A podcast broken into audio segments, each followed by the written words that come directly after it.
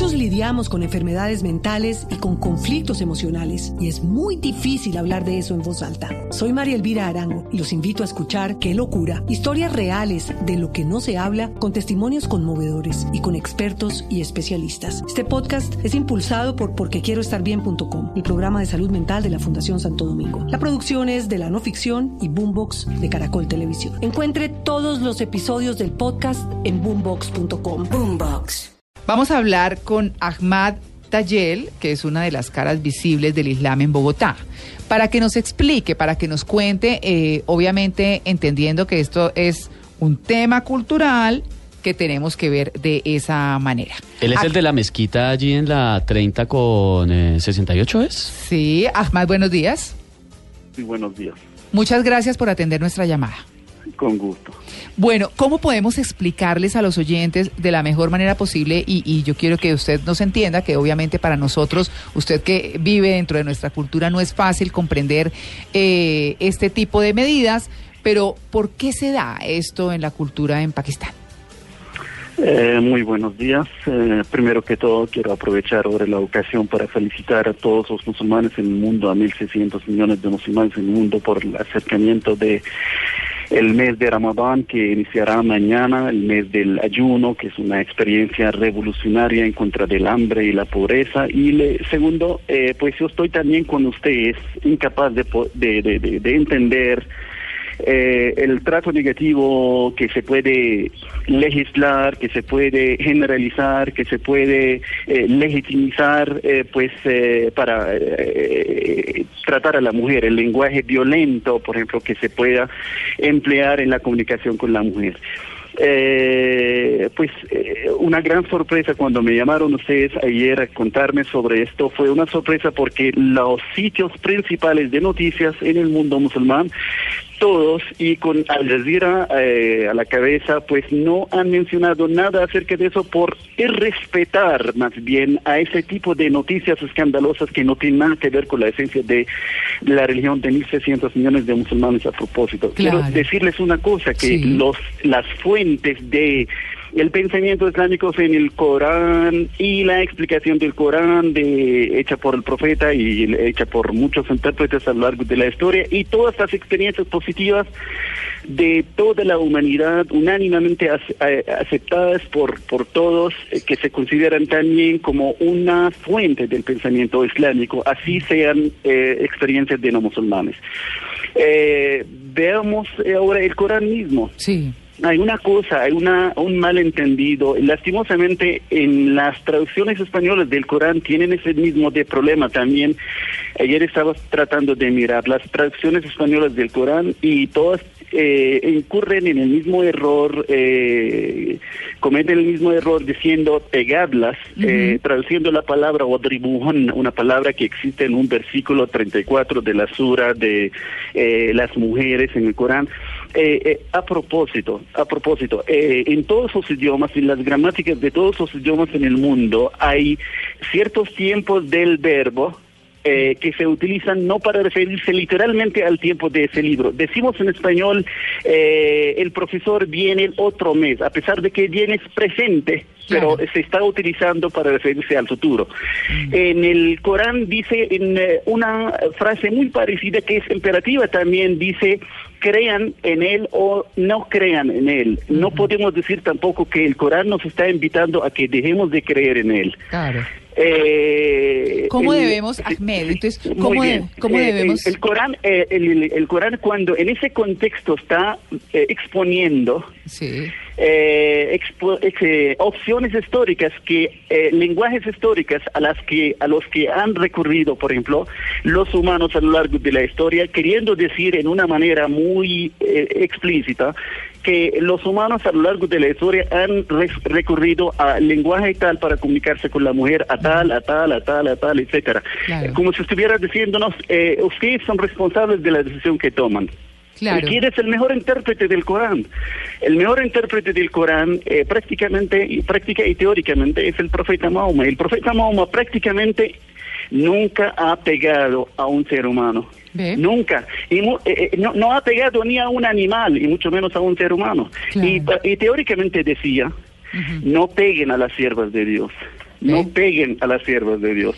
Y decía en otro, en otro contexto también, refiriéndose a las mujeres, dice, no aprecia a las mujeres sino la Karim, no aprecia a las mujeres sino un Karim y busca la palabra Karim en, hoy en día en las aplicaciones que abundan en los celulares, inclusive. Karim no significa solamente generoso, espléndido, noble, de buen corazón, Karim, la persona que aprecia a la mujer. Y dice, y no eh, humilla a las mujeres, sino un leim. ¿Qué es leim? Depravado, indigno, infame, innoble, perverso, vil. Y dice, dice el profeta del Islam, el mejor entre ustedes, en un momento en el cual estaba hablando solo con los hombres, decía, el mejor entre ustedes es el mejor para con su mujer.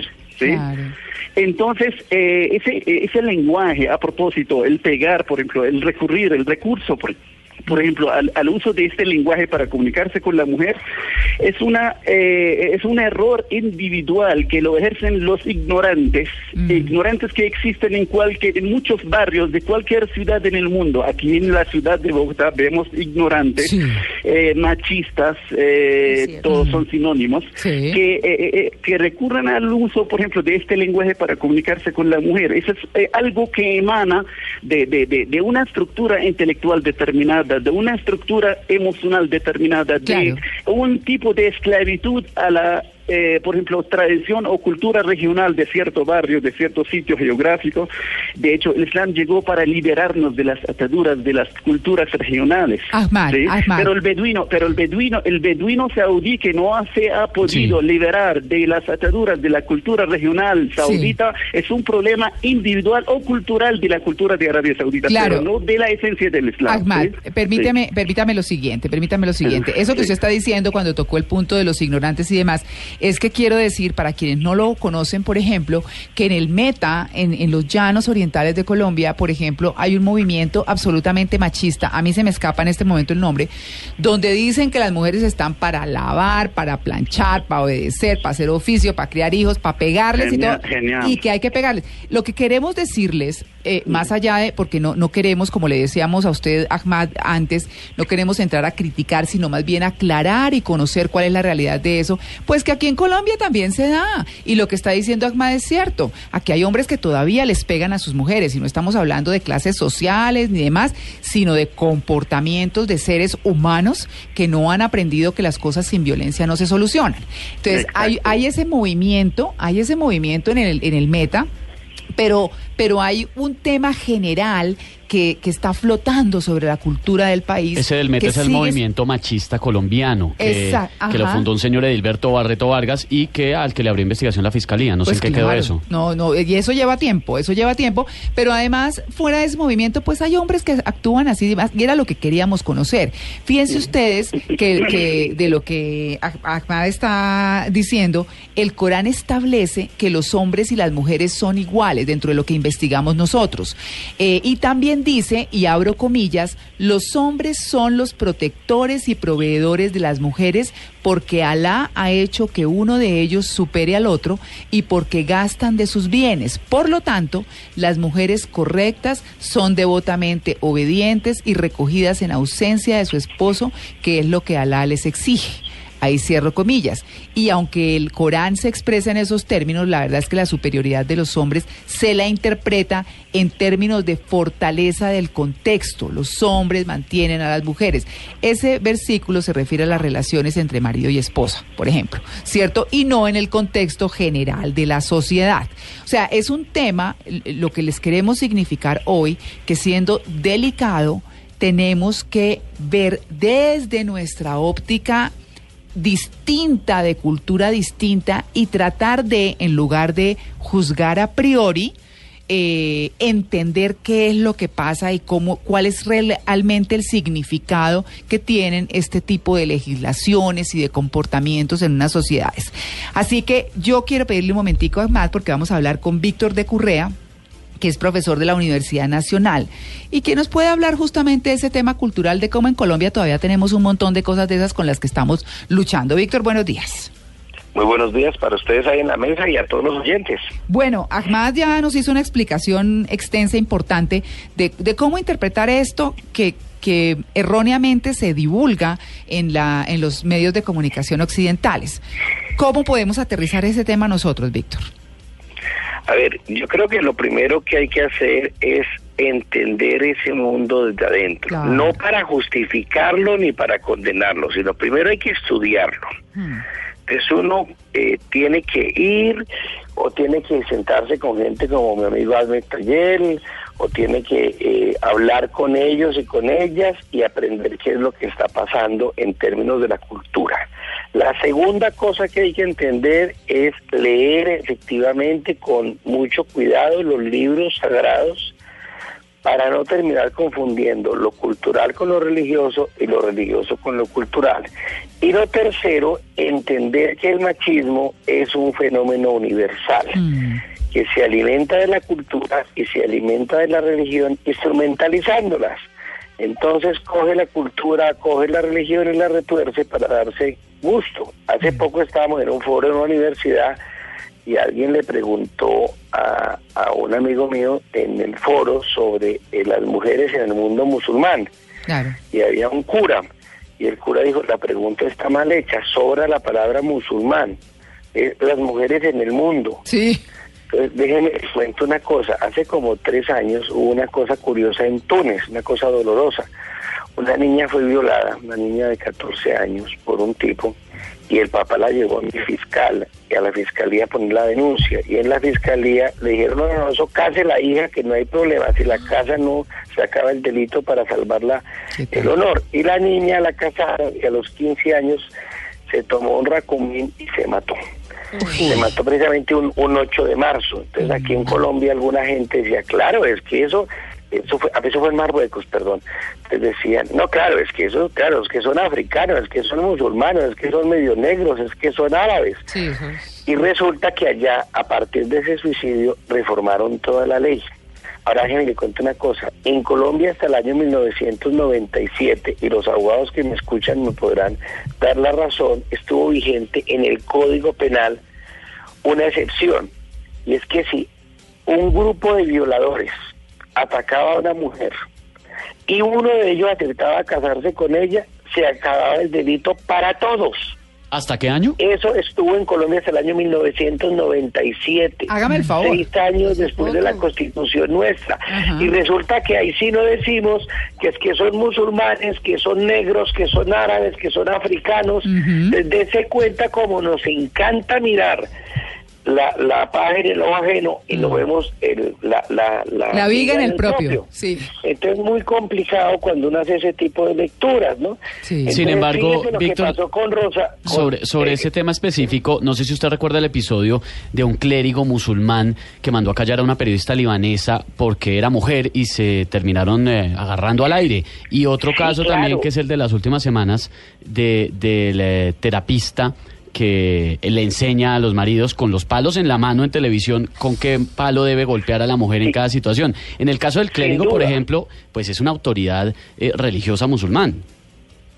Sí, yo, pero yo creo que hay que diferenciar una cosa. Lo primero es que los musulmanes son 1.600 millones. En 1.600 millones usted encuentra todo, tipo de personas, de todo. Sí, entonces yo también le puedo decir, mire que yo sé de una cantidad de curas pedófilos que hay por ahí. Eso dice. Pero la religión cristiana fue basada en la pedofilia, se fundó para la pedofilia. Ese es un debate. Y lo otro, mire lo que dicen nuestros ilustres políticos conocidos un doctorado, y es que Roselvira, eh, eh, perdón, sí, Roselvira la culpa fue de ella. Sí. sí. Entonces, ese, eso hay que colocarlo también en ese contexto cultural. Es decir, cuando uno lee, por ejemplo, un libro sagrado, el Corán, o la Biblia, o la mm. Torá, o un libro no sagrado, pues para no caer en... Léanse Caperucita Roja solo el final.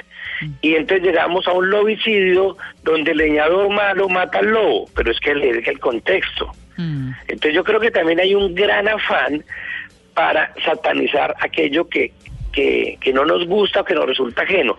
Hay una cosa que a mí me ha resultado muy difícil, y lo confieso, ¿Sí? Eh, de entender y, es el feminismo musulmán pero lo hay. Sí. Y hay corrientes de pensamiento. Y no, a ver, no son de tres o cuatro personas. Es un movimiento que ha ido creciendo, de gente muy estudiada, de gente muy leída, de gente muy profesional, con doctorados, con alto nivel, con profesores universitarios, donde discuten ese tipo de cosas. Entonces yo creo que resulta muy fácil eh, denostar o generalizar. Los colombianos todos vendemos coca, según se dice afuera. Ah, Entonces, es, es, muy difícil cuando uno, ¿cómo ser justo con ese tipo de sociedades? Ahora, repito una cosa que quiero que quede claro en los oyentes. Yo no comparto la imposición. Pues yo, el burka, porque ahora la palabra es femenina, sí. eh, además le dicen charedí en, en, en, Afganistán y en Pakistán, es una imposición que yo no la comparto, porque es una imposición. Ahora, tengo amigas musulmanas que dicen, yo uso el velo porque quiero ponérmelo, como mi abuelita Isabel, que en paz descanse, que se ponía el, el velo para ir todos los domingos a misa. A la misa sí. o, las, o las monjas que se ponen el velo para ir a misa. Entonces, hay que ser muy cuidadoso en decir, esto es una cosa de la voluntad propia, pero la, la imposición, alguien también decía que la, la, silicona es el burka de nuestra sociedad, ¿no? Mm. Entonces, Uy. eso hay que mirarlo así, claro. con cuidado, sin justificar de ninguna manera el maltrato a las mujeres sobre pretexto de la cultura, sobre pretexto de la religión. Pues ahí está el tema, eh, se los dejamos para su reflexión. Me parece que la lección más grande es, antes de opinar y de decir algo, realmente enterarse mm. de cuál es el trasfondo, exacto, mirar distintos puntos de vista, buscar, leer. Hoy la tecnología permite ir a mucho, encontrar basura, pero también en, encontrar cosas muy valiosas. Entonces hay que tener y afinar esa capacidad de interpretar qué es lo que pasa en otras culturas que como no son las nuestras, eh, no la podemos entender. Pero los dejamos con ese debate que será debate por mucho tiempo hasta cuando ningún hombre le pegue a ninguna mujer bajo ninguna circunstancia. Ni nadie solucione nada con violencia bajo ninguna circunstancia. Ahmed, muchas gracias por su atención con el Blue de Blue Radio. Ahmad. Mucho gusto, con mucho gusto. Y lástima que quedaron muchas cosas que Sí. aclarar, pero lastimosamente por el tiempo de usted. Otro día lo invito. Porque de hecho los ejemplos que han mencionado, algunos que han supuestamente, por ejemplo, eh, dice el Corán que no es cierto para nadie en el mundo, Mm. y mucho menos la, lo de, por ejemplo, de, de, de, eh, el no gastar y no, eh, por ejemplo, actuar económicamente sin el permiso del esposo, no Sí. sé qué, lo contrario. Ese es un motivo del orgullo del Islam y de los musulmanes que esto... eh, Que la- las mujeres la gastemos, la qué felicidad. la libertad, la libertad, la libertad femenina en este, a propósito, la- hace 14 siglos la primera ministra de la economía en el Islam era una mujer, cuando en el occidente solamente en el siglo XX, o sea, tú estás mencionando cosas del occidente, que en el occidente Sí. solo en el siglo XX, al, en el inicio del siglo XX ha iniciado la mujer a eh, eh, tener la libertad de actuar económicamente sin el permiso de un padre, ¿sí? Lo Mm. contrario totalmente, pero hay que aclararlo. Claro, claro, Ahmad. Pues muchas gracias por su atención con el Blue Jeans. Otro día lo invitamos para que hablemos de otras cosas. Un feliz Claro día. que sí. Gracias igualmente. Muy bien, Víctor, muchas gracias por aclararnos y por también aterrizarnos que aquí también hay unas prácticas horribles eh, que, que no podemos dejar de lado y que tenemos que ser absolutamente conscientes de ellas. Muchísimas gracias por la invitación y feliz de que me vuelvan a invitar. Perfecto, también lo volvemos a invitar. Un abrazo.